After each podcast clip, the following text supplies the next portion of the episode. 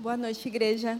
É, é uma alegria estar aqui é, mais uma vez. Eu sei que é difícil para mim falar para jovens descolados, inteligentes, preparados, mas eu sei que Jesus é misericordioso e Ele vai ter misericórdia de vocês. É, queria agradecer ao João, a, a Paula, as pessoas queridas que eu tenho aqui, como o Jorge, a Julie, a Bruna e outras pessoas. E é uma alegria estar aqui para falar de ansiedade, de depressão e desses desafios contemporâneos. Né? É, eu preparei uns slides. Eu vou ficar na frente de vocês. Onde que vai aparecer, João? Ah, ali? Como? Eu tenho que ficar de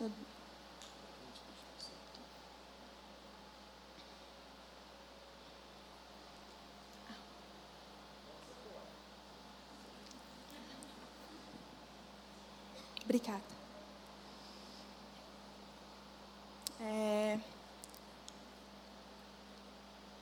A gente é um país que hoje é campeão mundial de ansiedade. Né?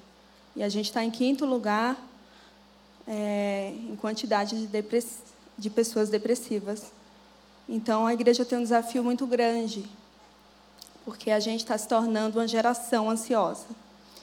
E eu achei muito interessante esse espaço, essa proposta da gente poder falar sobre a ansiedade, sobre a depressão e o cristão, numa época em que a ansiedade e a depressão estão virando o mal do século. Alguns estudiosos dizem que nos próximos, até 2030, é, a depressão vai ser a principal doença do mundo. E esse espaço aqui é muito importante para a gente discutir e pensar um pouco sobre esse assunto. Pode passar, por favor. A depressão ela é uma doença psiquiátrica crônica e recorrente que produz uma alteração de humor caracterizada por uma tristeza profunda, sem fim, associada a sentimentos de dor, amargura, desencanto, desesperança, baixa autoestima e culpa, assim como distúrbios de sono e do apetite.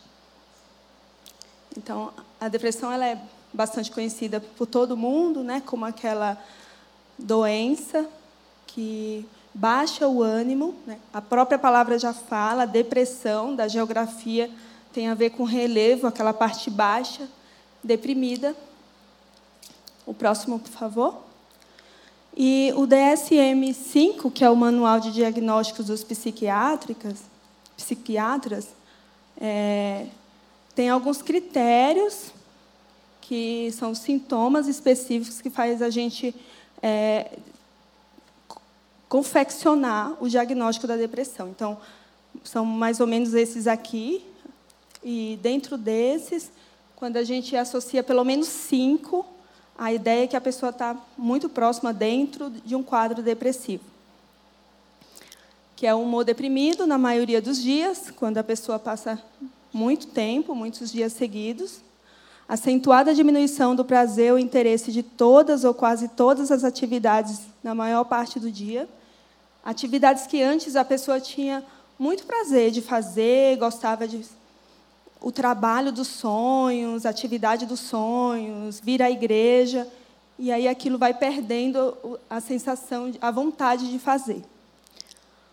Perda ou ganho acentuado do peso sem estar em dieta, e a pessoa começa a perder muito peso, é, insônia ou hiperinsônia, né? hipersônia, que é muito sono, agitação ou retardo psicomotor, fadiga, perda de energia, sentimento de inutilidade ou culpa excessiva, capacidade reduzida de pensar, concentração, de tomar decisões e os pensamentos de morte recorrentes. Eu acho que com crente é engraçado, que crente tem um jeito disfarçado de pensar na morte ou de querer morrer. Ele fala para Jesus voltar logo. Quando o crente está pedindo para Jesus voltar logo, nem sempre é maranata, vem Jesus, leva a tua igreja. Não. Às vezes é porque ele está um pouco deprimido. Às vezes, não todas. Né? Próximo, por favor. A depressão e a tristeza. Né? Tem uma diferença entre depressão e tristeza. Não dá para falar que todo mundo que está triste está deprimido. Porque na depressão o sentimento de tristeza é contínuo e não alivia com a ajuda do outro. A depressão costuma provocar um sentimento de culpa, mas sem motivo aparente e sem saber explicar o porquê. Então, a depressão é aquela tristeza crônica, que não vai. Já a tristeza, o indivíduo costuma apresentar períodos de melhora ao longo do dia, conseguindo esquecer por momentos a causa da sua tristeza. Enquanto a depressão é uma doença, a tristeza é um sentimento momentâneo. E a gente não pode esquecer, né, gente, que tristeza é uma emoção, é um sentimento primário. Não é do diabo sentir tristeza. Acho que vocês já assistiram o Divertidamente, né? Acho que todo mundo aqui já assistiu. E a ideia é justamente essa: existe um valor nas emoções. O pecado não é sentir a emoção, é o que ela pode, o que você faz com ela. Então, sentir raiva não é pecado, é uma emoção. Mas o que eu faço quando eu estou com a raiva é o pecado. Né? O próximo, por favor. As causas da depressão. O que é que pode causar a depressão? É, a genética, né, um histórico familiar. Então, se na minha família tem um histórico de pessoas com depressão, aumenta mais ou menos uma chance de 10% de eu ter depressão. Não necessariamente eu vou ter, mas aumenta a chance solidão, excesso de trabalho. Quando a gente fala solidão, acho que a, a pandemia mostrou isso, né? Que foi quando a gente teve um aumento de 25% de casos de depressão na pandemia, e eu acredito que o isolamento provocou uma solidão que pode ter gerado muito isso. Excesso de trabalho, então pessoas que trabalham muito, estudam muito e fazem muito. Estresse, tensão financeira, não é fácil, problema financeiro, não é fácil ser pobre no Brasil, inclusive. É, desemprego, trauma ou abuso, né, um trauma de um assalto que você passou, um abuso moral, um abuso emocional, psicológico, sexual. Problema de relacionamento, né, relacionamento familiar, relacionamento conjugal, amoroso, é, relacionamento no trabalho.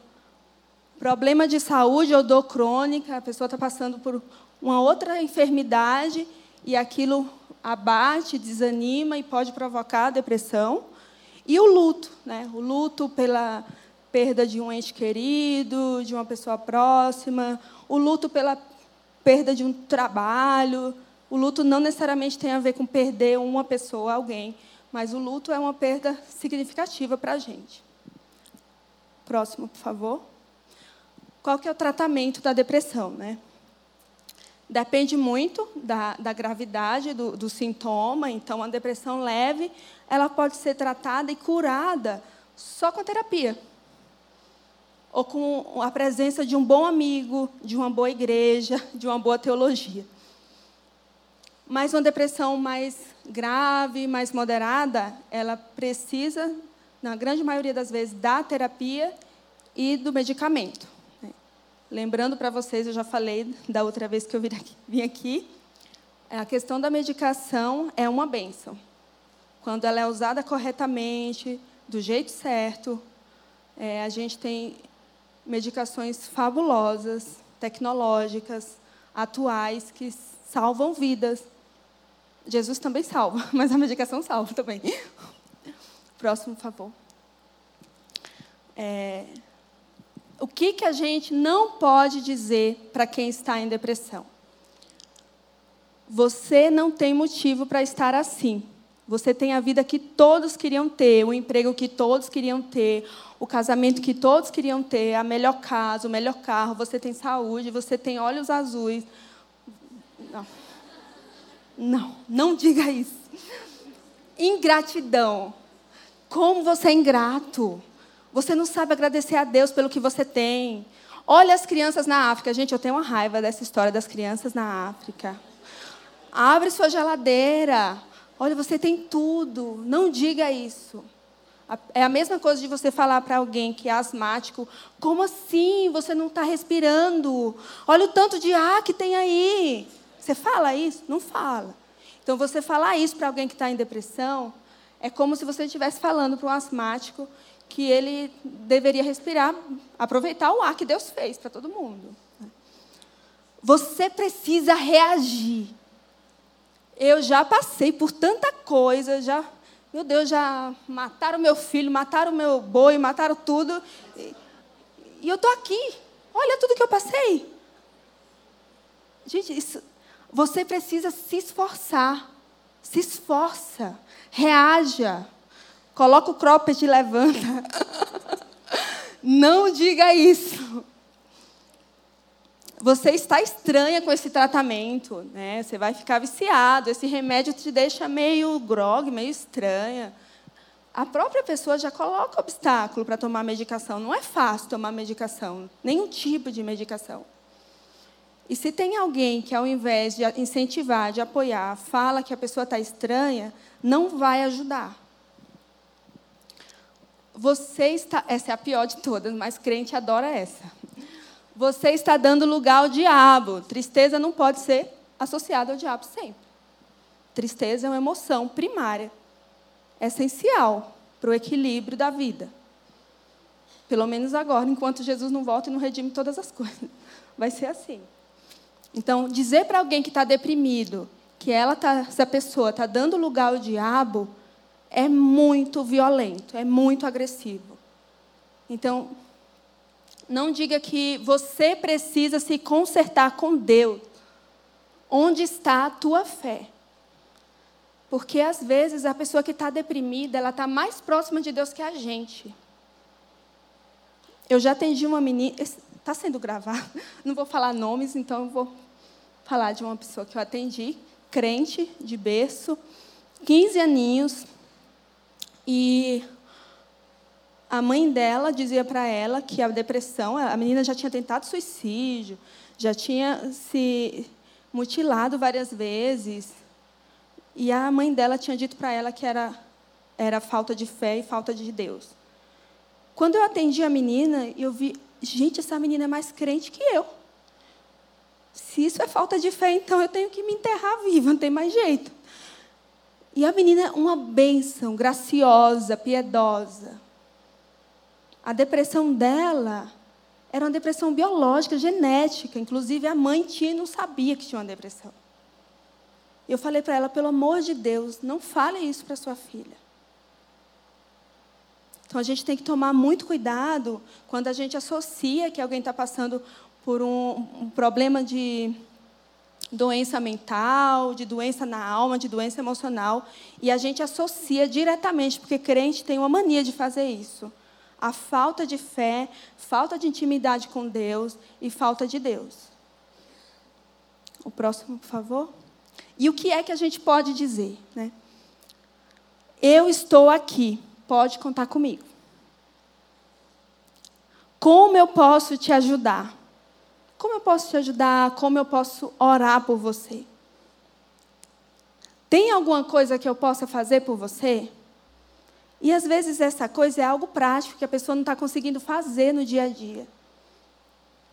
Eu também já passei. Também estou assim, eu estou passando por isso. Essa vulnerabilidade, essa capacidade de falar eu também, porque a pessoa que está passando pela depressão, ela já está se sentindo um ET. Acho que nem usam mais o termo ET, né? Deve ser alienígena, não sei. Então, assim, ela já está se sentindo estranha.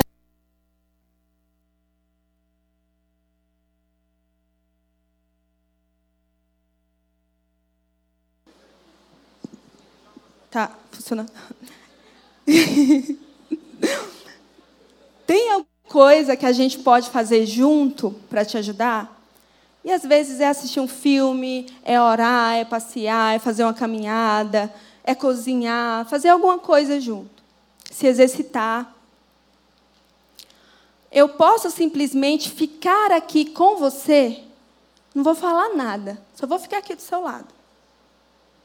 As pessoas têm uma, uma sensação né, de que quando elas vão no velório, é, elas acham que elas têm que dizer alguma coisa. E aí, às vezes, elas se atropelam e falam até o que não devia, né? Quase que, ah, foi tarde, né? Ah, está descansando. E a pessoa, não, fica quieta. Às vezes, a melhor coisa é você ficar ali do lado, para a pessoa saber, segurando a mão do outro. A melhor coisa, quando a gente está vivendo um momento de dor, é a gente saber que tem uma mão para segurar. Você gostaria de conversar com alguém? Que às vezes você não pode ajudar essa pessoa, mas um profissional, o pastor o João, a Paulo, o Jorge, a Júlia, não sei, a Bruna. Você quer conversar com alguém?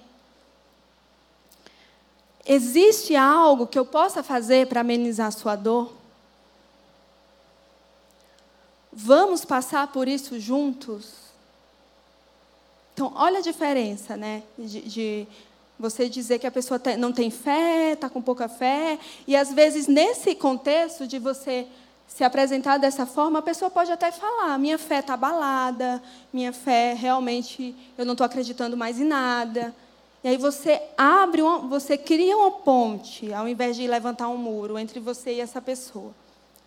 O próximo, por favor. Depressão não é falta de fé, é falta de saúde.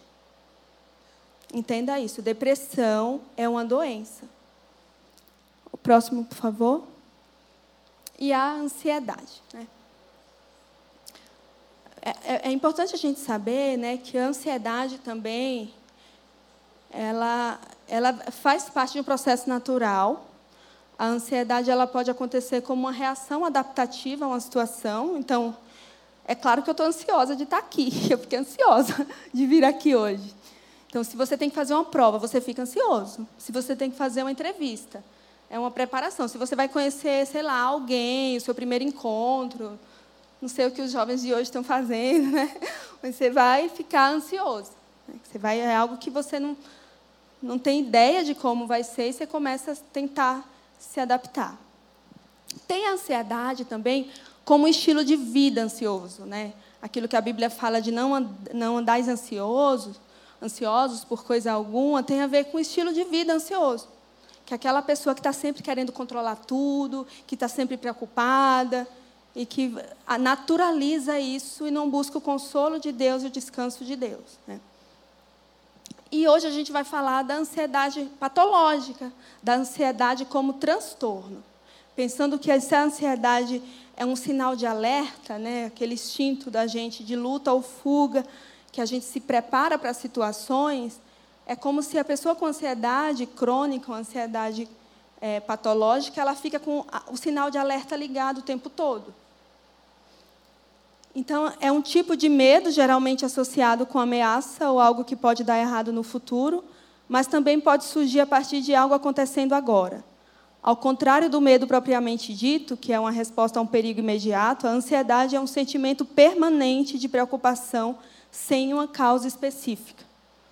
Então, enquanto na depressão é uma tristeza permanente, uma angústia, na ansiedade é um medo, sem necessariamente sem sentido, na maioria das vezes, mas a pessoa não consegue relaxar. Próximo, por favor.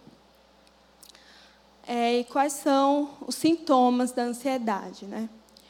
É uma inquietação ou sensação de estar com os nervos à flor da pele, ou sensação de ter uma bola na garganta, né? a pessoa está sempre se sentindo sufocado, cansaço, um cansaço que não passa. Sabe aquelas pessoas que toda hora falam que está sempre cansado, cansado? Descansa, viaja para a cidade de férias e está cansado. O cansaço nunca vai embora. Dificuldade de concentrar-se ou sensação de branco na mente, falhas na memória. Está todo mundo dizendo que é o Covid. O Covid está todo mundo com falha na memória, mas pode ser ansiedade. Irritabilidade, a pessoa fica irritada, as coisas deixam ela mais é, nervosa, explosiva, coisas às vezes bobas, quando dão errado, a pessoa fica irritada com muita facilidade. Tensão muscular, pessoa está sempre tensa, às vezes os dentes à noite, e muita gente quebrou dente na, na, pandemia por conta disso. Isso virou uma coisa bem interessante. Quase toda semana um paciente perdia um dente. Eu falava, meu Deus, a unção do dente não chegou, né? Aí foi muito engraçado. É, a perturbação no sono, que tem a ver com sono que não é de qualidade, acorda várias vezes, insônia. Em alguns casos, até dormem demais, acontece também. E a sudorese, né, que é um suor excessivo. Próximo, por favor.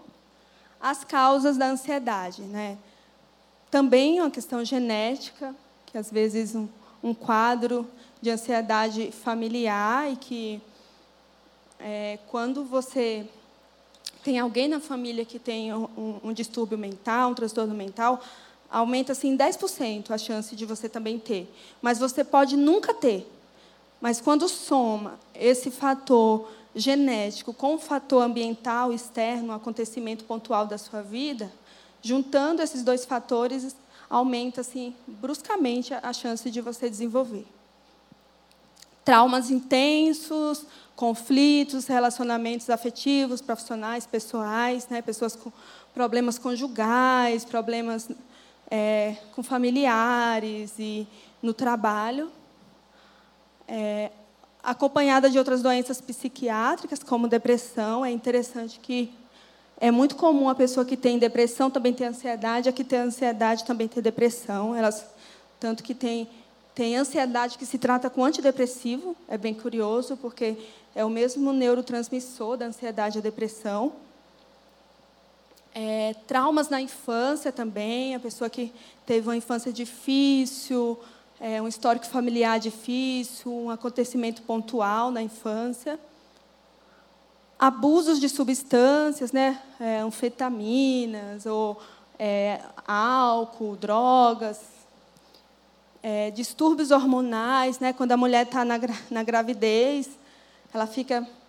Tadinha. Mulher não, não é fácil, gente. Amem as mulheres, não é fácil. Aí tem a, a, gravidez, o puerpério, o climatério, a menopausa, tudo com a mulher. Olha que, que luta ser mulher, é culpa da Eva. Então é muito importante, é muito importante a gente cuidar bem das mulheres, ainda mais se ela estiver grávida. Então isso pode gerar depressão, tanto que é muito comum a depressão pós-parto.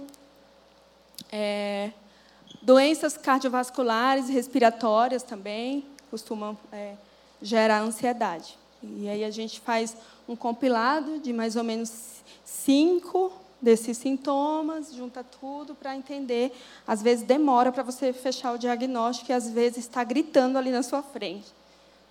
É, o próximo. Ah, os tipos de ansiedade, né? Agorafobia, que é o medo e ansiedade incontrolável de viver situações que fogem do controle e causam constrangimento em meio à multidão, locais abertos ou muito fechados.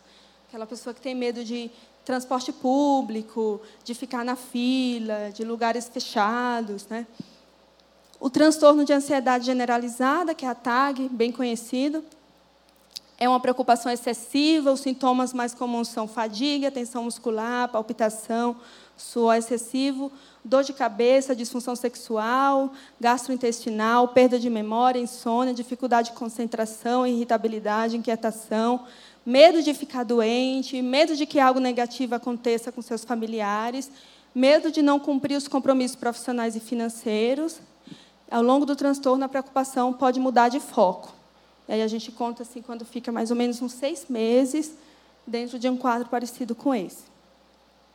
O pânico é o transtorno de pânico, que é a nomenclatura usada pelos manuais diagnósticos, é um transtorno mental caracterizado por ataques de pânico recorrentes e inesperados que acabam por resultar em preocupação persistentes sobre a ocorrência e consequência de novos ataques ou mudanças desadaptativas do comportamento, que visam prevenir novos ataques. Então, o pânico é engraçado, que o próprio medo de ter o pânico já é um pânico. É engraçado. E ele é, é, um, é como se fosse o pico mais alto da ansiedade. O, o pânico é, é, é essa ansiedade no grau máximo, tanto que a gente fala que enquanto a crise de ansiedade ela dura assim, uns 30 minutos, a crise do pânico dura 10 minutos, mas você pensa que vai morrer. Então, é aquele momento que você acha que o coração está saindo pela boca, que você vai ter um ataque cardíaco, um infarto. É, é, é, é muito pavoroso assim, esse momento do pânico. O próximo, por favor. Ah, o toque, que são obsessões e compulsões repetidas. As compulsões são atos repetitivos que tentam aliviar a ansiedade causada pelas obsessões e podem se manifestar, por exemplo, como uma mania de lavar as mãos repetidamente, checar as portas se as portas estão fechadas, as pessoas que têm é, mania de limpeza, né? Que, é, tem que ser limpinho, mas tem gente que é limpinho demais, que o tempo todo tem que estar fazendo. E fobia social é uma ansiedade intensa e persistente diante de situações de desempenho em público ou em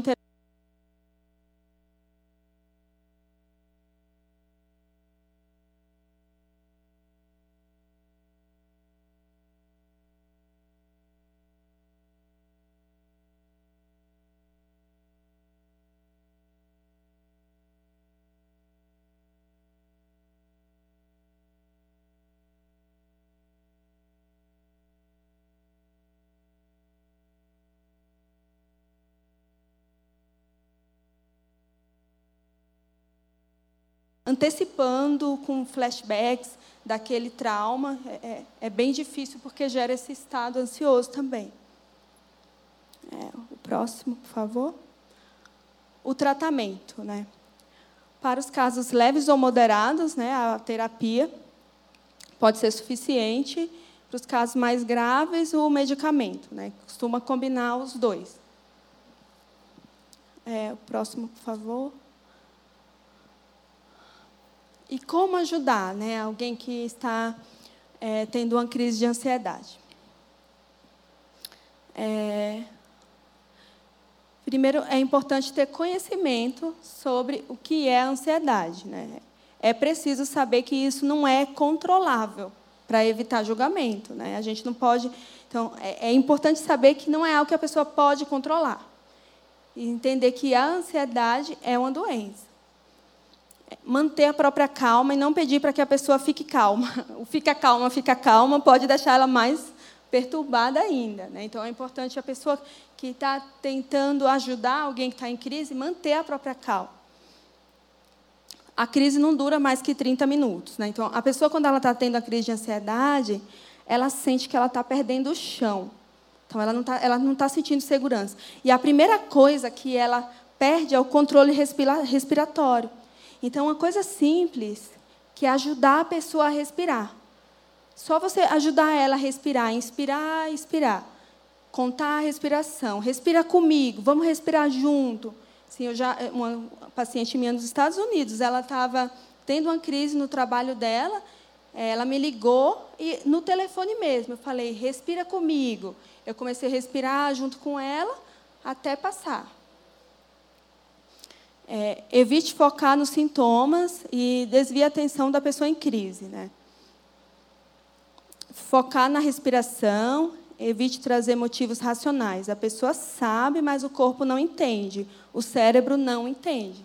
Então, não adianta você ficar falando, seja forte, se esforça, é, essas frases prontas, porque a pessoa ela sabe, mas ela não consegue. O cérebro dela não responde.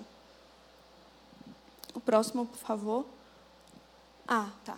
O que é que eu posso fazer se eu estou assim, né? Se eu estou vivendo um momento ansioso, um momento depressivo, se eu tenho é, essas doenças. É importante a, a, comunhão com Deus, né? E com os irmãos, a gente poder caminhar junto, a gente poder abrir o coração e dizer que a gente está passando por isso, para a gente não passar sozinho. A oração, a oração é um, acho que é um, um remédio valioso, de graça, e, e que é terapêutico. E a própria ciência já descobriu o valor da oração e da meditação. Então, uma pessoa, por exemplo, ansiosa, quando ela ora, ou uma pessoa deprimida, quando ela ora, ela entra em contato com o que ela está sentindo, ela pode orar a dor dela. Irmãos, a parte linda assim, de ser cristão, quando a gente olha para a Bíblia, é que oração precisa vir de um lugar sincero, de um coração verdadeiro, de um coração que expressa em palavras o que ele está sentindo. E é bonito quando a gente olha para os Salmos, por exemplo, e a gente vê a oração do salmista, sincero, lamento. O salmista falando: Até quando, Senhor? Não aguento mais. O ímpio prospera, prospera, e eu só luta, luta, luta. Salmo 73. Morrendo de inveja dos ímpios ele falou que ele estava com inveja. Então, assim, a gente olha para Jeremias, a gente olha para Abacuque, a gente olha para o salmista e a gente vê a oração de lamento, de falar: Eu não aguento mais, eu não quero. Por que, é que o Senhor não faz nada? Olha que bonito, Deus aguenta. Acho que o Ricardo Barbosa que fala isso. que Deus aguenta que a gente fale mal de Deus para Ele mesmo. Você não pode falar mal de Deus para os outros. Falar mal de Deus para os outros é murmuração. Falar mal de Deus para Ele mesmo é lamento. Deus aguenta a nossa raiva, Deus aguenta o nosso medo, a nossa ansiedade. Ele não se importa de você chegar diante dele e fazer aquela oração sincera. Por que é que o Senhor deixou isso acontecer? Aí você fala: não, mas a minha teologia não permite. Com Deus você pode. E isso é terapêutico, porque você vai entrar em contato com as suas emoções. Então, crente que está passando por esse momento e que tem na oração como um refúgio, ele não nem percebe, ele já está fazendo um tipo de terapia. Eu não vou invalidar o valor da terapia, porque eu sou psicóloga, mas a oração é, é um antídoto poderoso. Você poder chegar diante do seu Deus e entrar em contato com o que você está sentindo. Alimentação saudável. Gente, a gente está na era do fast food, do iFood, é, comer doce é muito gostoso, carboidrato, gordura saturada, tudo que, tudo que é bom é ruim. É engraçado, né? Mas, quando, assim, a, a, questão da alimentação num tratamento de ansiedade e, e de depressão assim, é muito valioso. Porque o cérebro de quem tem depressão, ele é um cérebro inflamado. E tem muito alimento que é, é inflamatório. Então, foram feitas algumas pesquisas na Austrália com pacientes depressivos e fizeram uma dieta, acho que é a dieta do Mediterrâneo, uma coisa assim. E tiraram todos os açúcares, é, gordura saturada, carboidrato, de um grupo, e do outro grupo é, eles continuaram com alimentação normal. E houve, olha que achei interessante, é uma pesquisa que está em andamento, mas houve um, um, uma, uma cura de 30% das pessoas. Então, assim, a alimentação a gente precisa olhar. Se você está passando por ansiedade, depressão, aí que dá vontade mesmo de comer açúcar e, e, e carboidrato, mas é muito importante você prestar atenção nisso. Exercício físico, né? emoção, é movimento. É muito importante você se exercitar, porque o corpo ele quer ficar deitado, né? ele quer ficar assim. Você tem que ficar assim, levantar. Você tem que se exercitar, você tem que fazer uma caminhada. Se você não consegue, você chama um amigo, pede ajuda, chama o João. É, é, converse, né? converse com alguém, é, abra o seu coração. Eu até comentei da outra vez que a gente precisa aprender a, a fazer perguntas mais abertas, perguntas mais né, é, diretas para o coração, que a gente costuma ver as pessoas na igreja, ver as pessoas nos locais de encontro, e a gente pergunta como é que ela está. E a gente, ah, como é que você está? Fica muito é, restrito, a pessoa fala que está bem, e, e eu até comentei com vocês, vou repetir de novo, que é muito importante a gente aprender a fazer perguntas para o coração das pessoas. Como está o seu coração? Porque a pessoa não foge. É igual adolescente, né? Adolescente, você, você vai fazer pergunta, eles vão responder sim ou não. Sim ou não. Aí eu já aprendi. Com adolescentes tem que fazer perguntas bem abertas, para eles terem que pensar. Que aí desenrola o negócio. Senão fica só sim ou não. Então, fazer perguntas abertas. É, enfrente o seu medo né, de você está com medo, você está preocupado de você buscar enfrentar, se conhecer, relaxar, atividades de lazer é muito importante. O próximo, por favor. Ah. Qual é a resposta da igreja para os problemas da mente? Né? A gente vive essa época de uma geração ansiosa, a geração, a gente ganhou o prêmio de. A gente não ganha prêmio de nada, aí vai ganhar prêmio de população mais ansiosa do mundo. Né? E mais curioso, sabe o que é interessante? É que a gente também está no topo da população do país que mais usa rede social. E eu achei muito interessante essa associação. O que é que o uso excessivo de telas, de rede social, não pode estar gerando e não tem associação né? só para a gente pensar. Então vamos lá, qual que é a resposta da igreja, né? E aí a gente vai Aqui eu fico na frente da tela? Fico? Não? Ah, tá. É... E eu sei que a gente não quer ser conhecido como a geração mais ansiosa. Né? A gente quer mudar isso. E aí eu queria que a gente meditasse em Isaías 53, do 3 ao 5, que diz que ele era desprezado, aqui está falando de Jesus, e o mais rejeitado entre os homens, homem de dores e experimentado nos trabalhos. E como um de quem os homens escondiam o rosto, era desprezado e não fizemos dele caso algum. Verdadeiramente, ele tomou sobre si as nossas enfermidades e as nossas dores levou sobre si. E nós o reputávamos por aflito, ferido de Deus e oprimido. Mas ele foi ferido por causa das nossas transgressões e moído por causa das nossas iniquidades. O castigo que nos traz a paz estava sobre ele, e pelas suas pisaduras nós fomos sarados. É, o próximo slide. Que esse texto, assim, acho que o que esse texto traz para a gente, né, para a gente pensar na resposta da igreja e como cristão precisa lidar com a depressão, com a ansiedade, é, em primeiro lugar, a gente seguir, imitar e entender que o nosso mestre, ele também adoeceu. Jesus foi um homem de dores. O Spurgeon ele fala que para a pessoa que está aflita, o Cristo que já veio é mais importante do que o Cristo que virá. Olha que interessante. Spurgeon, teólogo batista, é, chamado príncipe dos pregadores, tinha depressão, lutou contra a depressão até o fim da sua vida. E Spurgeon falou que o Cristo, homem de dores, para aquele que está aflito, é mais significativo do que o Senhor dos Senhores.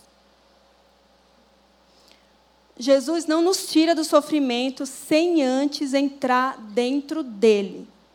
Ele veio e passou por todas as aflições. Ele veio e passou pelo sofrimento ele entrou no sofrimento. Será que a gente tem entrado no sofrimento das pessoas? Ou a gente quer tirar as pessoas de dentro do sofrimento? Quando a gente vê alguém em sofrimento, a primeira coisa que a gente fala é: sai daí, né? Se levanta, reage. Jesus não, ele, falou, ele foi lá e entrou. E sofreu junto, e sofreu primeiro. O Ziel Machado ele costuma falar, né, que ele fala que pastorear é habitar na dor do outro. A gente precisa aprender a habitar na dor do outro, a entrar no sofrimento das pessoas, a passar junto com as pessoas. Aqui em 1 Reis, 1 Reis 19, 9, quando Elias vai está lá dentro da caverna, e Elias é um caso bem clássico de depressão, é bem interessante que o texto fala que Deus fala com Eli Elias, né? Ele, Elias. É, fa, fa, olha lá. Ali entrou, entrou numa caverna e passou a noite. A palavra do Senhor veio a ele. O que você está fazendo aqui, Elias? Olha que interessante. Deus falou com Elias de dentro da caverna e não de fora. Jesus não gritou do lado de fora, Deus não gritou, o anjo não gritou do lado de fora. Elias, o que, é que você está fazendo aí, dentro da caverna? Olha que interessante. O que é que você está fazendo aqui, Elias? Um Deus que entra no sofrimento. E a pergunta que eu queria que você fizesse nessa noite para o seu coração: eu estou entrando no sofrimento das pessoas? Ou eu estou assim gritando para elas saírem de lá e reagirem? Eu vou ser bem batista hoje, três pontinhos. Mas isso não é uma pregação, tá, gente? Ponto 2, próximo slide, por favor. Jesus entende de doença de forma profunda. Não queira respostas simples para problemas complexos. É muito perigoso a gente reduzir algo que é muito profundo e é muito amplo. Uma teologia superficial mata mais que a doença. A teologia do pare de sofrer, cadê a sua fé? é muito perigosa. Uma teologia da prosperidade é muito perigosa. Irmãos, é um privilégio a gente ter uma igreja, a gente ser corpo de um espaço que a gente sabe que a teologia, que o que vai ser pregado no púlpito é palavra pura, né? Uma teologia que tira o Cristo da cruz. Imagina, a teologia que diz assim: pare de sofrer, você não tem que sofrer. É uma, ela, ela anula o sofrimento do Cristo, servo sofredor. Não busque respostas. Jó não viu as razões para o seu sofrimento, ele viu a Deus. O Tim Keller falou isso. Ele não viu as razões. E a primeira coisa que a gente faz, a gente quer resposta. Por que é que você. Tá... Os amigos de Jó. A gente é um pouco, a gente reclama dos amigos de Jó. Mas não, é porque você está orando pouco, é porque você também, esse seu trabalho, também. A gente fica procurando resposta. É culpa da sua esposa, é culpa do seu filho, é a sua igreja. A gente fica procurando respostas para entender por que é que a pessoa está ali. O que nos cura não é a resposta. Mas o que nos cura é a palavra. O que nos cura é Jesus. Carregue Jesus para o outro que está em sofrimento. Precisamos ser uma igreja que sabe o que é padecer. Porque o nosso Cristo padeceu. O próximo, por favor. Jesus, ele usa doenças para nos curar pelas suas feridas nós fomos sarados. Deus pode usar doenças para nos curar e problemas para nos resolver. Ele fez isso com Paulo. Paulo tinha um espinho na carne e Deus não resolveu o problema do espinho de Paulo. Deus usou o espinho para curar a soberba de Paulo. O sofrimento pode nos levar de um lugar onde a gente fala de Deus para um lugar onde a gente fala com Deus. Jó viu Deus. Jó viu a Deus. Então, o sofrimento pode ser um palco para o seu encontro com Deus. O coração de Jesus foi ferido para curar o nosso coração ferido. Ele pode dizer: Eu também. Eu também já fui rejeitado. Eu também já fui aflito. Eu também já fui humilhado. Eu também já fui ferido. Eu também já adoeci. Eu também. Ele também. Olha, o nosso Deus. O nosso Deus tem o coração ferido. E a gente está se tornando, né, quando a gente pensa nesses índices de ansiedade, depressão e doenças mentais, uma geração ferida. E a cura para essa geração ferida é Jesus. Que a gente possa ser a igreja, que vocês possam ser os jovens que levem a cura para essa geração ferida. Mas para isso você precisa entrar no sofrimento do outro olhar para o sofrimento de forma profunda e entender que Jesus pode usar a doença para nos curar. O próximo, por favor. Esse salmo é muito bonito, aqui é na tradução da NVI, que fala que quando a ansiedade já me dominava no íntimo, o teu consolo trouxe alívio à minha alma. Que a gente possa lembrar, é muito bonita essa tradução, em outras traduções não fica tão claro, né, a ansiedade. Mas é muito fácil a gente estar tá vivendo a ansiedade como um estilo de vida, ansioso. E é na presença do Senhor que a gente vai encontrar alívio e consolo para a nossa alma. O próximo, por favor. Filipenses 4, 6, 7. Não, não andem ansiosos por coisa alguma, mas em tudo, pela oração e súplicas e com ação de graças, apresentem seus pedidos a Deus. E a paz de Deus, que excede todo entendimento, guardará os seus corações e as suas mentes em Cristo Jesus. O próximo. E é isso, obrigada. Né? Qualquer dúvida, procure João. Ali.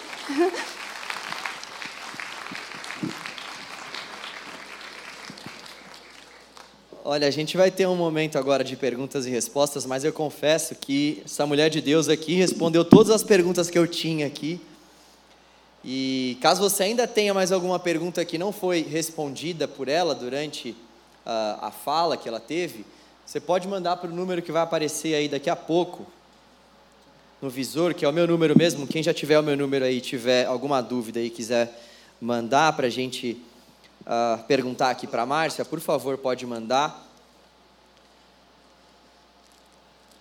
Creio que realmente o que ela falou foi algo, algo bem abrangente que serve como uma lição tanto para as pessoas que estão passando por algum tipo de crise, mas o que foi interessante também é que ela trouxe muitas orientações para de repente aquelas pessoas que acham que não estão passando por crises e que precisam lidar com pessoas que estão em crises. Eu disse acho porque tem muita gente que se estiver falando aquilo que ela colocou aqui para uma pessoa que está em crise, na verdade não percebeu ainda, mas está em crise também, né? Então foi bem interessante porque ela conseguiu realmente trazer. Por que, que eu estou em pé? Eu também não sei, né? Se tem uma cadeira aqui atrás de mim, mas é isso aí, achei bem interessante. Mandaram algumas perguntas aqui. Márcia, a gente vai aqui no, no bate-pronto aqui. Vamos fazer umas duas, três perguntas, porque depois eu queria separar um momento de oração.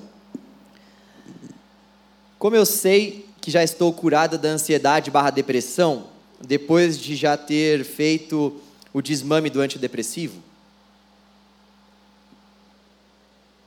Quer que eu repita? Como eu sei... Como eu sei que estou curada da ansiedade barra depressão, uh, mesmo depois de já ter feito o desmame do antidepressivo? Quando você já não tem mais esses sintomas que você tinha antes, né? Você eh, não quer dizer que você não possa passar por alguma crise momentânea de ansiedade, mas a ideia é que você faça o tratamento total da medicação, né, o tratamento com a medicação, e finalize ela com o aval do psiquiatra e a ideia é que você não tenha mais os sintomas que você tinha antes. Então tá. é, é muito. Qual a diferença entre crise de ansiedade e crise de pânico? É, a crise de ansiedade, ela. A crise de pânico, como eu falei, né, ela, ela é o pico da crise de ansiedade. Ela é muito parecida, mas ela vem com mais intensidade. Ela é mais rápida, mas aquela sensação de morte, você, na crise de ansiedade você não acha que você vai morrer, você só sente o descontrole do corpo, porque começa aquelas reações físicas, né, de falta de ar, de palpitação muito muito grande, de sudorese, de enrijecimento das mãos, do corpo, e a crise de pânico, ela vem com a sensação de que a pessoa vai ter um ataque cardíaco, ela tem uma sensação de morte, ela vem com mais força. Então, a gente costuma falar que a crise de pânico é, é como se fosse o, o pico, uma, uma crise de ansiedade nesse nível muito rápido, mas que só dura 10 minutos no máximo, depois ela passa. Legal. Quando a ansiedade é pecado? O quê? Quando a ansiedade pode ser considerada pecado? Quando a ansiedade. Ah. Só tiro, porrada e bomba aqui, viu, Márcia? o pessoal está mandando aqui. Ah, então vamos lá.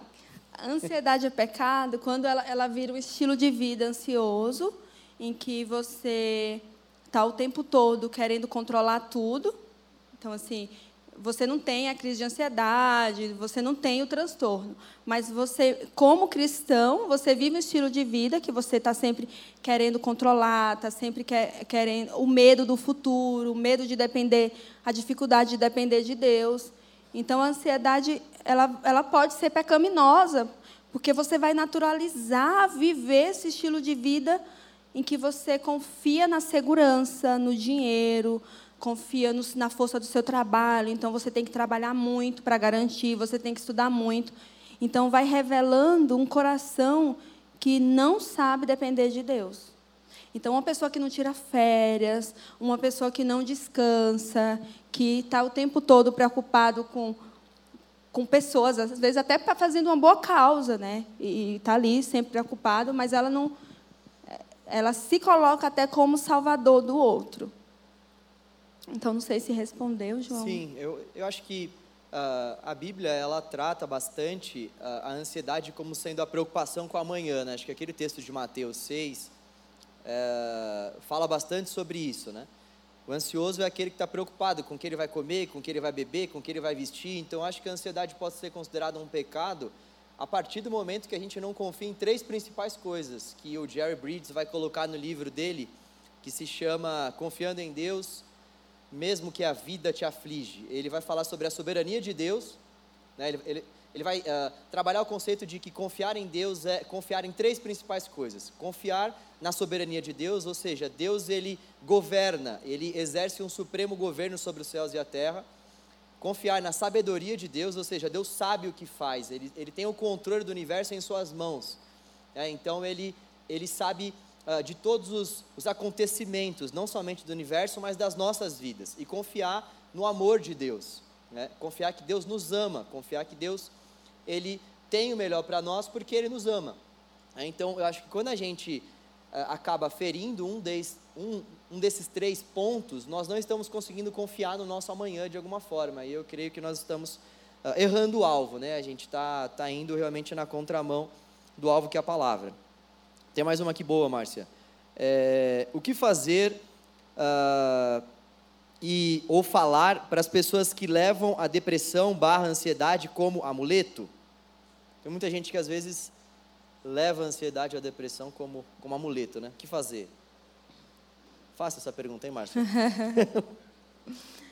é, a pessoa que leva a, a, depressão e a ansiedade como amuleto, é, eu vou falar isso com muito cuidado, porque a gente não pode generalizar todos os casos, tá? Mas corre um sério risco dela ter um, porque isso pode estar vindo como uma manipulação, né? como uma forma de manipular, dela conseguir o que quer, dela ficar num lugar vitimista. E me preocupa esse lugar, porque pode é, revelar. Eu vou falar isso com muito cuidado, porque não são todos os casos. Um transtorno de caráter. Eu acho que aí é, é uma questão que também precisa ser tratada e se você percebe que aquela pessoa está usando a doença, claro que, por exemplo, uma pessoa que tem é, esse diagnóstico e está usando, mas ela tem uma ideação suicida, ou ela fala que vai se matar, você não pode ignorar a fala dela. Porque todas as vezes que alguém fala que vai se matar, você não pode arriscar. Você tem que prestar algum tipo de ajuda, algum tipo de socorro, e com vários cuidados envolvidos. E claro que vai ter gente que vai usar isso para conseguir atenção. Mas como você não vai ter um termômetro, não arrisque.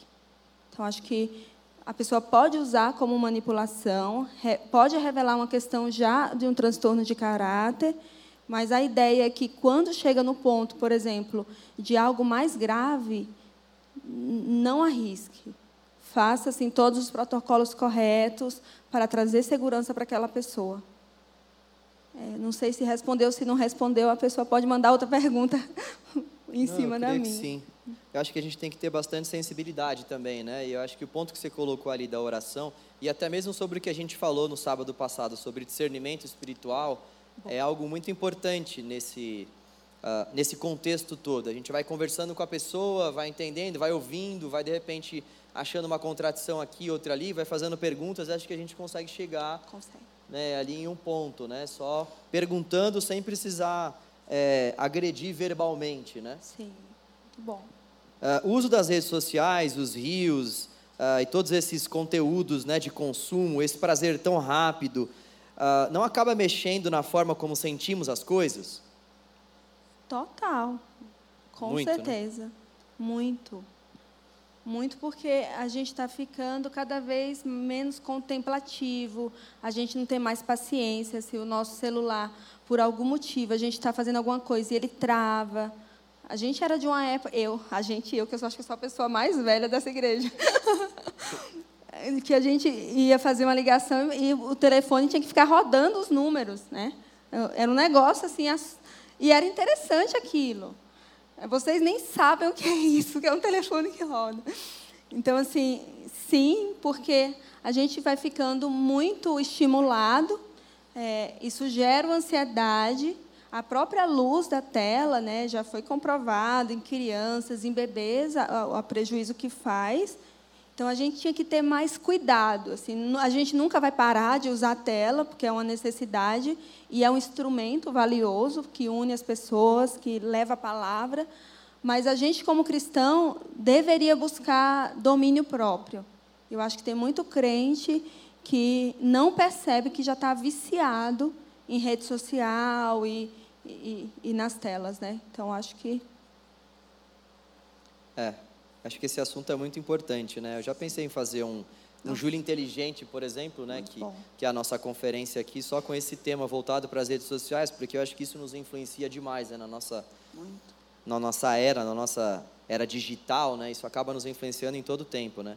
Eu falo para mim mesmo, muitas vezes eu já acordo e já pego o celular, eu vou dormir e eu estou no celular, né? E, uh, enfim, uh, durante o dia também no celular, uma série de coisas só me alimentando de muitos conteúdos ali, eu creio que essas principais é, plataformas digitais, elas trabalham com muitos algoritmos. Quem já assistiu aí, uh, tem uma série na Netflix, acho que é A Era das Redes, algo nesse, o Dilema das Redes, que ele, ele vai falar sobre uh, como essas grandes empresas, Facebook, é, gente, vocês gostaram desse meu sotaque? Facebook, é, entre outras, é, como que essas empresas fazem para reter a nossa atenção, né? Então, assim, existem realmente pessoas do outro lado que estão pensando em como elas podem reter a nossa atenção. Né? Então, é algo que a gente precisa tomar muito cuidado, né? Uh, tem gente que tem muito preconceito com terapias, psiquiatras, psicólogos, remédios para a cabeça, principalmente os mais experientes. Como convencê-los de que esse é o caminho? Né? Acho que devem ter muitos jovens aqui que têm pais que Uh, precisam fazer terapia, né? Uh, a gente está vendo ali que o pai tem uma demanda, que a mãe tem uma demanda, mas como que a gente pode, uh, não sei se convencê-los seria o caminho, né? Que a gente não vai convencer ninguém a isso, né? Que não tem que ser um negócio compulsório, né? Mas como que a gente faz para conversar com eles sobre essa necessidade? Fazendo terapia e melhorando. Marketing pessoal. Brincadeira. Ah, é assim, é uma geração. É, hoje, assim, a geração de vocês é a geração que mais faz terapia. Assim, a geração dos nossos pais, até mesmo a minha geração também já faz, mas é, é, é um problema assim muito mais amplo por conta, como o professor falou, os preconceitos, é, a limitação de, a dificuldade de se expor, de se abrir. Então, é, é um processo muito lento, que você tem que ter muita paciência. É, não existe uma fórmula, porque cada pessoa é um mundo, não tem como saber. Então, às vezes, sugerindo uma primeira sessão para experimentar, às vezes falando para a pessoa, olha, ninguém precisa saber, nem eu mesmo, você não precisa me contar o que você vai fazer. Ah, se for um, sei lá, um terapeuta cristão, para você ficar mais à vontade ah, um terapeuta do sexo masculino, e de você fazer ajustes, às vezes contar a sua própria experiência, ajuda muito. E, e orar para que o Espírito Santo convença mesmo da necessidade, porque às vezes a pessoa passa a vida inteira é, batendo cabeça com um problema e, e, e que estraga tudo ao redor dela, e com a ajuda de um profissional ela podia sair daquele ciclo repetitivo, sabe? E, e aí, curiosamente, né? Lógico que Deus também pode ir lá e fazer, intervir, convencer, mas é, é muito interessante porque a terapia dá ferramentas para você conseguir se autoconhecer, sair de ciclos repetitivos, não copiar a história dos seus pais, não reproduzir a história dos seus pais de forma inconsciente. Então, ore. Se nada der jeito, olha que, que absurdo, nada der jeito, ore. Não, primeiro ore, acho que agora que falei como crente, primeiro ore e aí continue insistindo, falando, de um jeito amoroso e respeitoso, porque se a pessoa for para a terapia é, de forma forçada, porque você é, manipulou essa pessoa para ir, ou, ou pressionou, ameaçou, se você não for, ela não vai entrar de forma inteira e muito provavelmente não vai fazer o efeito que deveria. Então a pessoa tem que querer estar em terapia, porque fazer terapia também dói. Mexer nas nossas, é, nas nossas partes é, feridas, às vezes é muito doloroso. A gente só não percebe que não mexer é mais doloroso ainda. Eita. Ela vai batendo com uma tranquilidade assim, é. né? Ela vai dando. Eu nem percebi. É, ela vai assim, dando. Legal, glória a Deus, bacana. Você vai apanhando e vai balançando a cabeça, assim, né? É... Algumas pessoas ainda estão perguntando, né? Eu sei que você já falou sobre isso uh, durante a sua fala, mas já que estão perguntando aqui, é bom a gente dar uma reforçada. O que fazer se uh, pessoa estiver tendo crise de ansiedade ali, né? É, principalmente sozinha, né? A própria pessoa. Com ela mesma, você está falando. Isso, isso. A gente imagina que a pessoa tendo crise de ansiedade ali, né? O que, que ela tem que fazer? Né? Você falou um pouco sobre isso nos slides, Sim. né? Mas dá uma reforçada para a gente, por favor. E ela... essa vai ser a última, viu, pessoal? Tá. Depois eu mando para ela aqui as perguntas, ela responde, Bom. aí eu mando para vocês Bom. que perguntaram aí. É, acho que é um momento que a primeira coisa, assim, Lembre dessa palavra, respiração. Eu atendo até uma moça que também mora fora, que ela, ela, ela tatuou em inglês respire aqui no braço. Ela tem muita ansiedade e é asmática, tadinha, imagina, não é fácil a vida dela, orem por ela. E ela, ela tatuou respire. É assim, não foi coisa minha, tá? Quando ela veio, ela já tinha essa, essa tatuagem. E, e é isso, respirar. Então é muito importante você prestar atenção na sua respiração, controlar a respiração, respirar lentamente. Então respire. E aí, como crente, eu estou colocando a oração sempre depois, né? Mas se você não respira, você não ora também, né? Então você respira primeiro para depois orar. Não sou, estou tentando ser crente, tá, gente? Respire e ore. Fale com Deus, ligue para alguém, ore com alguém, mas assim, cuide da sua respiração. Pensamentos também. A pessoa que tem ansiedade costuma ter muitos pensamentos intrusivos, pensamentos distorcidos. Então, é muito importante a gente aprender a fazer uma gestão dos nossos pensamentos. A gente costuma é, pensar de forma muito aleatória, pensar em qualquer coisa o tempo todo, e a gente não faz, e é engraçado, como crente, a gente tinha que aprender a gerir pensamento, a falar, não, mas o que é que eu estou pensando? O que é que a palavra diz sobre isso? De qual história eu faço parte? É, achei bonita o louvor, muito bonito o louvor que, que a gente cantou. É, eu vou te contar uma história de amor real, né? Eu falei, uau, né? Eu faço parte dessa história de amor real. Então, às vezes a gente passa pela juventude, aquela carência, eu queria uma história de amor, eu queria, ai, o meu namoro não é, não é uma história de amor, é um pesadelo, não sei, né? Espero que não. namoro de crente é sempre, uau, mentira. então, é muito importante. Não, não, mas assim, aqui no canal Jovem é verdade. Os é verdade? são todos uau. Ai, é. imagina. Ai, que bom. Bom saber. A Terra Santa, né? Por isso que tem tanta mulher solteira aqui no canal Jovem, irmãs. Porque todo namoro aqui no canal Jovem é assim, uau. Uau. Então, é, é, da gente entender, assim, de qual história eu faço parte. Eu não faço parte, porque a gente costuma se prender à história da nossa família, à história de vida, ao nosso passado, à nossa infância, à história, sei lá, da nossa empresa, à história da igreja, que a gente tem que entender, sim, e a gente também, de alguma forma, faz parte dela. Mas, assim, a gente não pode esquecer que a história está, a história que está sendo contada é a história da redenção. Eu faço parte dessa história. Então, não importa o que está acontecendo, o que pode acontecer, se eu vou ficar desempregada, se o meu carro bateu, se o ônibus furou o pneu, é de eu entender que eu faço parte de uma história maior.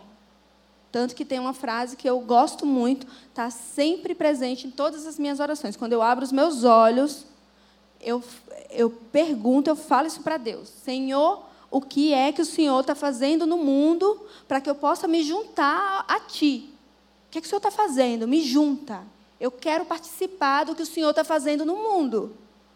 Então você tem que lembrar, você que é ansioso, você que é depressivo, você tem que lembrar que você faz parte de uma história de amor real, de um Deus que se fez carne, de um Deus que foi um Deus que se feriu, que passou por enfermidades, que se enfermou que foi humilhado, que foi maltratado, que foi aflito, que foi rejeitado, que foi traído, por amor. Então a gente precisa lembrar que a nossa história não nos define. O que nos define é a mensagem da cruz. É a mensagem da cruz. Você tem que amar a mensagem da cruz. Você tem que lembrar que a sua história a história que está sendo contada não é a história da sua família, não é a sua história de abuso, não é a sua história de dificuldade financeira, de problemas amorosos, de divórcio, de desemprego. A história que está sendo contada é a história da cruz. E essa história é dele. Você faz parte de uma história de amor real.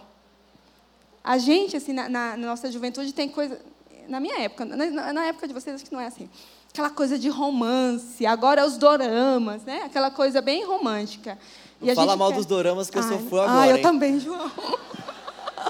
Gente, eu tô vendo um lá do Senhor Nu com a Sarayan, é. lá quem. Meu Deus do céu, aquilo é muito.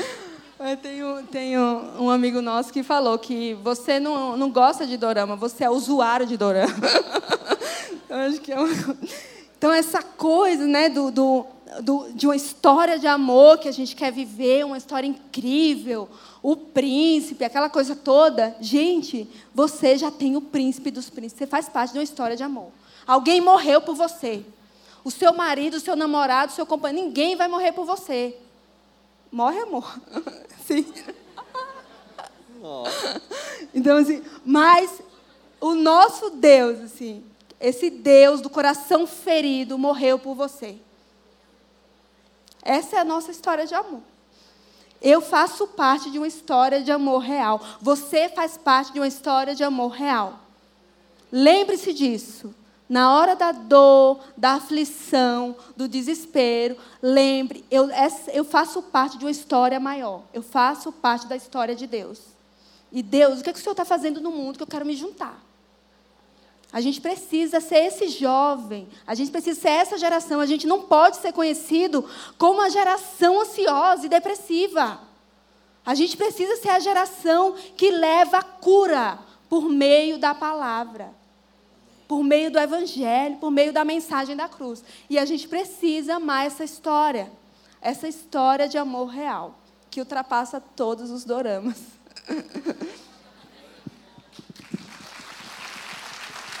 Amém. Obrigado, Márcia. Deus abençoe a sua vida. Obrigado. Obrigado, Anderson, mais uma vez, por vocês terem vindo aqui de novo. É um prazer poder recebê-los. Obrigada, irmãos. Bom, nós já poderíamos terminar por aqui, que já estaria de bom tamanho, né? Mas eu queria que a gente ainda tivesse um tempo de oração. Uh, e eu queria que, de fato, você fosse bastante sincero com você mesmo nesse momento e procurasse discernir aquilo que Deus quer que você ore, aquilo que Deus quer que você fale para Ele. A Márcia bem colocou aqui que quando a gente ora, muitas vezes, a gente está entrando em contato com a nossa dor, e eu queria que você orasse a sua dor nesse momento. Eu queria que você orasse a sua angústia. Eu já tive depressão, eu já tive síndrome do pânico, alguns, já, uh, alguns aqui já sabem, quando às vezes eu conto meu testemunho, né, nas nossas primeiras conversas ali que eu tenho com alguns jovens, eu faço questão de reforçar aquilo que Deus fez, porque eu acho que isso edifica a nossa fé. Isso não quer dizer que uh, eu sou melhor do que ninguém, ou que quem já passou por isso e pela ajuda de Deus e pela graça de Deus conseguiu vencer também é melhor. Mas é importante a gente entender quais foram os caminhos que algumas pessoas que já passaram por isso fizeram ou percorreram. Eu me lembro que a minha crise durou por volta de nove anos eu tinha sudorese, eu tinha crises intensas de gagueira, eu não conseguia falar direito. E a minha grande crise era falar em público. Eu não conseguia falar em público, eu ficava imaginando o que as pessoas estavam pensando sobre mim. Claro que tinha outras coisas que estavam envolvidas aí, mas era impossível para mim apresentar um trabalho na faculdade. Eu cheguei a pegar DP várias vezes porque eu dava o gato na apresentação e o grupo me denunciava.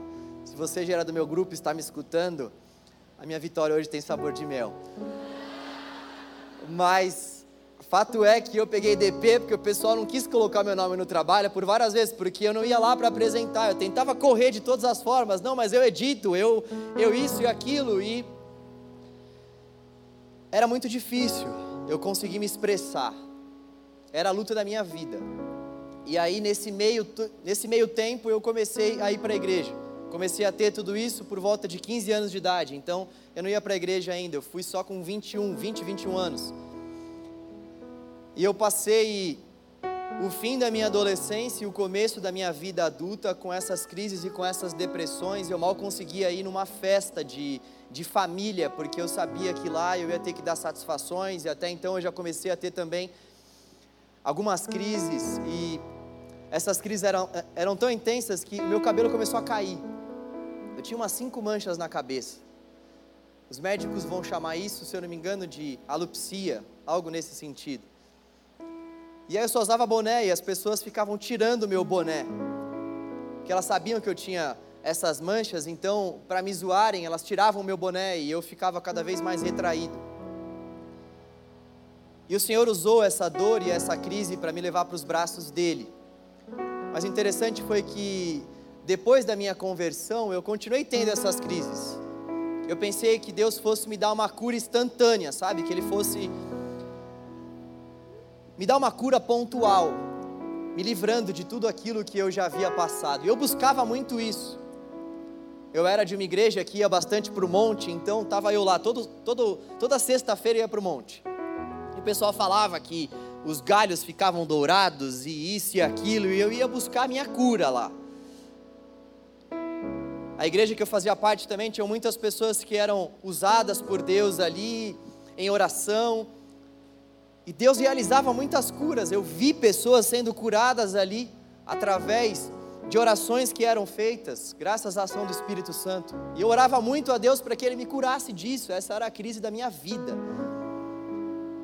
Pedi a Deus uma cura, mas Deus me deu um processo. Um processo nessa caminhada com Ele.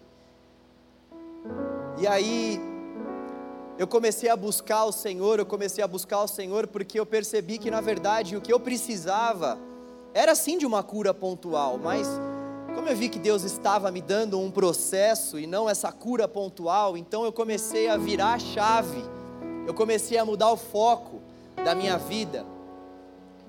Eu ainda buscava a cura, mas eu procurei encontrar Deus no texto, eu procurei me relacionar com o Senhor, eu procurei aprender mais sobre Deus.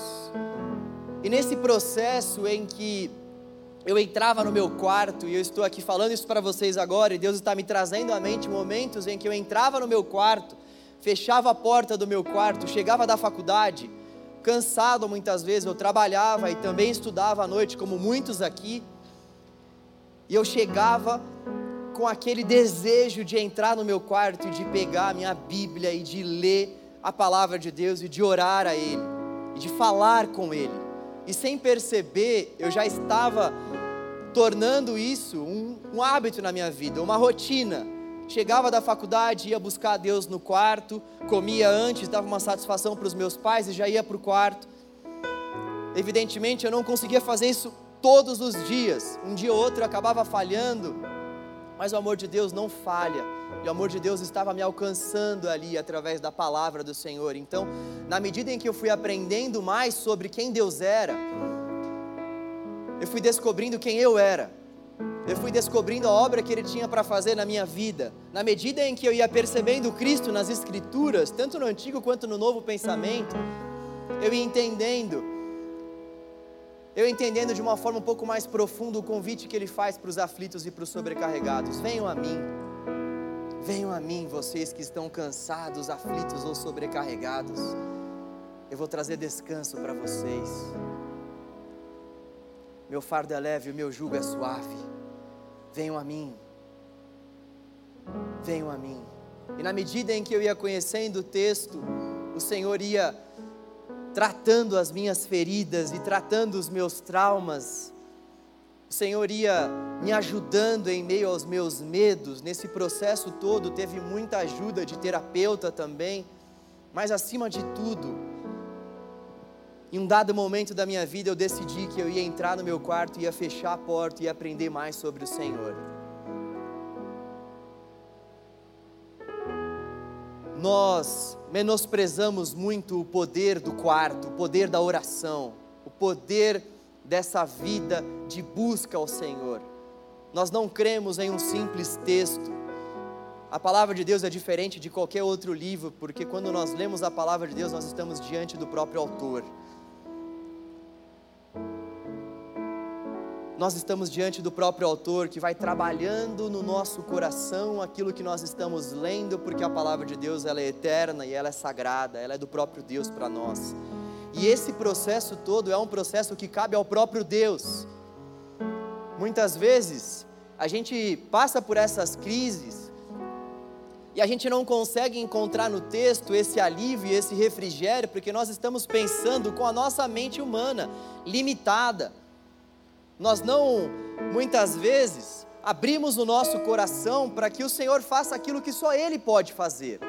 Não tem como eu produzir nada a partir das minhas próprias forças, na medida em que eu leio. Essa é uma obra do Espírito Santo de Deus.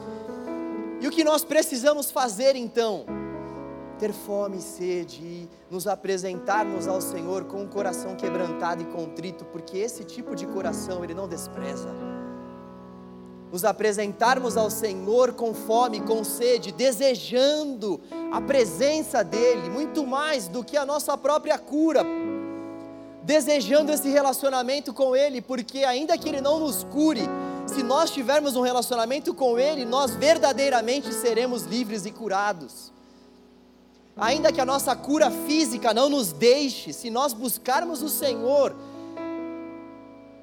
e nos lançarmos aos pés dele, desejando conhecê-lo mais e mais, nós vamos alcançar aquela cura que muitas vezes nós não estamos nem, nem pedindo ao Senhor, mas que nós tanto precisamos, que é a cura da nossa alma, que é a cura da nossa saúde mental, que é a cura da nossa mente, que é essa sanidade para a nossa mente que nós precisamos. Eu queria que a gente terminasse essa noite que eu tenho certeza que foi o Senhor que preparou para nós. Uma noite onde a gente falou sobre um assunto tão importante, um assunto que é tão caro para tantos aqui. Eu queria que a gente terminasse orando. E ao longo do meu testemunho, ao longo da minha vida, eu fui muitas vezes a apelos que faziam, buscando essa cura, buscando esse milagre da parte do Senhor. Eu entendo que Deus ele ele trabalha através da nossa vida devota a ele, da nossa vida constante de oração e busca, como eu falei aqui. Eu creio que Deus vai trabalhando ao longo do tempo, na medida em que nós estamos lendo o texto e sendo lidos pelo texto, Deus faz isso mas também o Senhor, o Senhor também pode trazer renovo para a nossa vida no momento pontual de oração, onde nós abrimos o nosso coração para Ele. O Senhor também pode trazer cura à nossa alma, não somente nesse processo gradativo, mas também num processo pontual. Isso não aconteceu comigo, mas isso pode acontecer com você. Deus é esse Deus que se manifesta dessa maneira gradativa, dessa maneira gradual, mas Deus também é aquele que se manifesta em um culto, de uma forma pontual, trazendo uma cura, trazendo um alívio, trazendo uma libertação. E eu gostaria que você viesse aqui à frente nesse momento, se você quiser fazer essa oração, orando a sua dor. O meu apelo a você, o meu convite a você é: se você nesse momento discerniu da parte de Deus que você quer orar a sua dor, vem aqui à frente, porque eu quero orar com você. Se você, ao longo dessa palavra que foi ministrada aqui, quer orar a sua dor, se você está passando por alguma aflição na sua alma e você quer colocar isso diante de Deus em oração, crendo que Ele pode te dar uma cura pontual, um renovo pontual, mas crendo também que se isso não acontecer, você vai buscar esse processo gradativo, eu queria te chamar aqui à frente para que nós pudéssemos orar, para que nós pudéssemos chorar diante de Deus aquilo que tem afligido o nosso coração, porque nós temos um Pai, e o nosso Pai tem prazer em ouvir os seus filhos, o nosso Pai tem prazer em buscar um relacionamento profundo com os seus filhos, na oração, na súplica.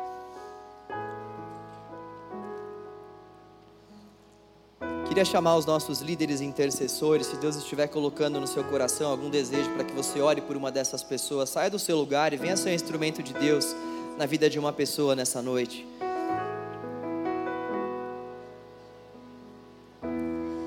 Nós vamos fazer uma oração cantada. E em silêncio eu oro. Escuta a nossa oração, Senhor. Num lugar onde ninguém me vê, mas teus olhos ainda me enxergam. Eu sei que o Senhor está ouvindo cada clamor, cada súplica aqui, cada choro, Senhor. O Senhor, o Senhor está ouvindo, o Senhor está atendendo cada clamor aqui, Deus, de acordo com a Sua vontade, com a Sua soberania, com o Seu poder. Nós não temos nenhum outro bem, nós não temos nenhum outro Deus, Tu és o nosso Deus.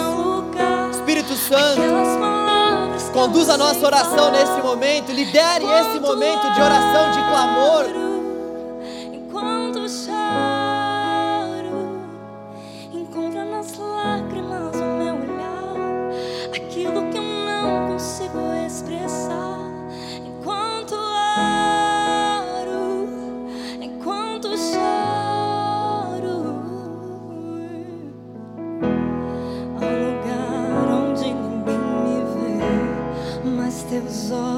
ainda me enxergam. Eu choro.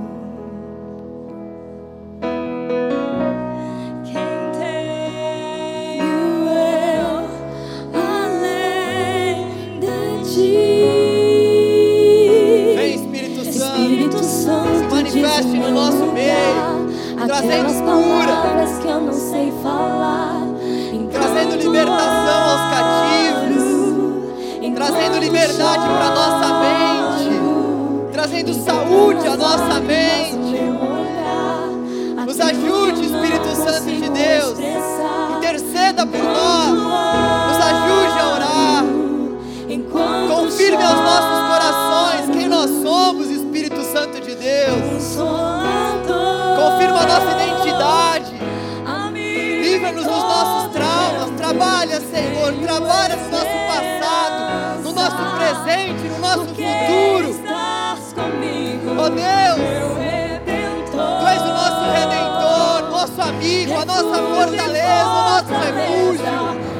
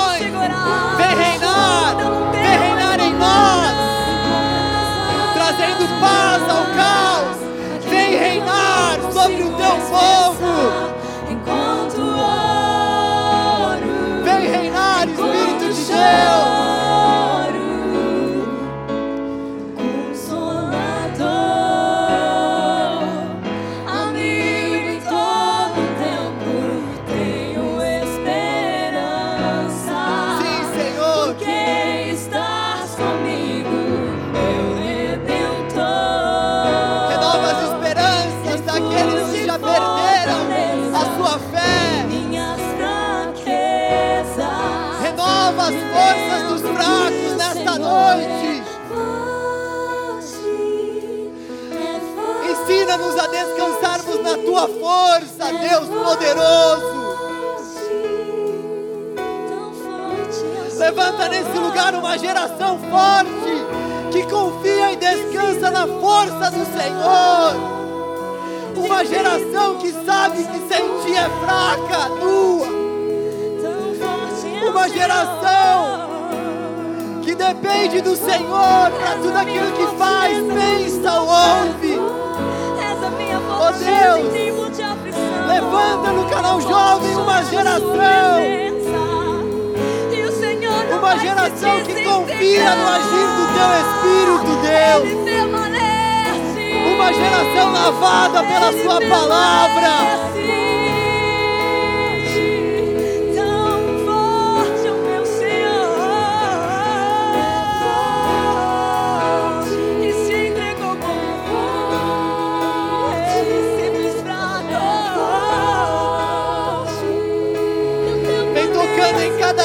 Doce Espírito de Deus. Vem tocando em cada coração nesse momento, trazendo cura. Vem tocando em cada coração, curando feridas, doce Espírito de Deus. Coloca as tuas mãos em cada dor, em cada angústia, em cada aflição. O Senhor está ouvindo cada oração aqui. Traga alívio ao teu povo. Traga alívio à tua igreja. Socorro bem presente. Traga paz ao teu povo, Espírito de Deus. Não permita mais com que Satanás roube a palavra do Senhor semeada em nossos corações. Oh Deus, pela autoridade que há no nome de Jesus, nós repreendemos a ação de Satanás no nosso meio, roubando a Sua palavra dos nossos corações. Nós repreendemos a ação de Satanás no nosso meio, Deus, gerando feridas no meio do teu povo. Deus forte, ajuda-nos em meio às nossas tentações e provações. Ajuda-nos, ó Deus forte. Ensina-nos a orar, Espírito Santo de Deus. Ensina-nos a orar, Espírito Santo de Deus. Revista-nos, ó Deus, com o teu poder. Revista-nos, ó Deus, com as tuas armaduras. Ó Deus, levante no canal uma geração que tenha mente saudável. Levante no canal uma geração apaixonada pela Sua palavra, Deus. Deus, nós não queremos que a nossa geração seja conhecida como a geração da ansiedade, Deus. Oh Deus, não permita com que isso aconteça com a nossa geração, Deus. Com que a nossa geração seja conhecida por ser eleita, por ser sacerdócio real, povo exclusivo do Senhor, nação santa do Senhor. Com que a nossa geração seja conhecida por ser uma geração que ama a Sua palavra independentemente das circunstâncias ou das ofertas. Oh Deus, Nós bem sabemos que esse mundo contém muitas atrações, são atrações sem fim para a nossa geração, mas nós queremos orar ao Senhor, para que o Senhor levante nesse lugar uma geração que não se envergonha do Evangelho, uma geração, uma geração que tem discernimento espiritual para discernir aquilo que é desse mundo e aquilo que é do teu reino. Uma geração que maneja bem a palavra da verdade. Uma geração de verdadeiros adoradores uma geração de verdadeiros adoradores, Deus, que te adoram sem máscaras, que amam a adoração comunitária, mas acima de tudo amam a adoração no secreto. Levante aqui essa geração, Senhor, para a glória de Jesus, para a glória de Jesus, e em nome de Jesus, amém. Graças a Deus, amém. Vamos aplaudir ao nosso Deus o nosso Deus forte, o nosso Deus forte. É tudo para a Sua glória, Senhor. Seja exaltado no canal Jovem, Deus. Receba toda a glória que é devida somente o Teu nome, Senhor.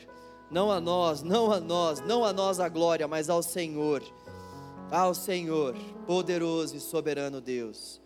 Honra, glória, louvor e majestade pelos séculos dos séculos. Amém. Graças a Deus. Amém. Amém. Amém. Nós passamos um pouco aí do nosso horário, mas de vez em quando é bom a gente ouvir a voz de Deus e passar por cima de alguns protocolos litúrgicos. Eles são importantes, mas nós precisamos ouvir aquilo que o Senhor tem preparado para nós e não nos prendermos a esses protocolos.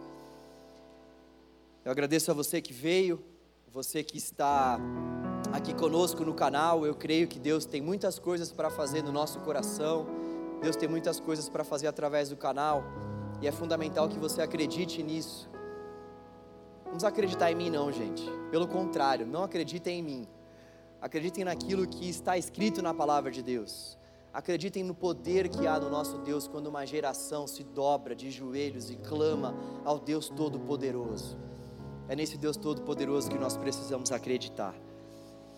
Sábado que vem tem mais. Sábado que vem nós vamos ter um culto um pouco diferente. O pessoal do Radical Team, que é o Ministério de Adolescentes aqui da nossa igreja, vai fazer uma conferência. E eles nos convidaram para fazer parte da conferência deles. O Giba gentilmente veio falar comigo para que eu pregasse no término da conferência e eu aceitei. Então, sábado que vem, nós vamos ter o pessoal do Radical aqui com a gente. Vai ser o término da conferência deles e ao mesmo tempo vai ser a continuação da nossa série também. Eu irei trazer uma palavra de Deus para a sua vida, para a minha vida, por isso eu peço para que você esteja em oração aí por mim durante a sua semana. E eu também queria te lembrar que as inscrições para o nosso acampamento estão a todo vapor, como vocês viram aí no Viva. Não, não fique de fora. É um tempo muito bom onde a gente vai buscar a presença do Senhor juntos e tenho certeza que nós vamos ouvir a voz de Deus juntos também naquele lugar. Quem foi no nosso último acampa sabe a bênção que foi, então não fique de fora, tá bom? Deus abençoe a sua vida. Vai na paz. Próximo sábado nós teremos também o nosso canal Play, como a voz da consciência aqui que a minha esposa maravilhosa me lembrou aqui. Então já venha também na expectativa para viver um pós-culto junto com a gente, tá bom? Deus abençoe a sua vida. Valeu, valeu. E é nós.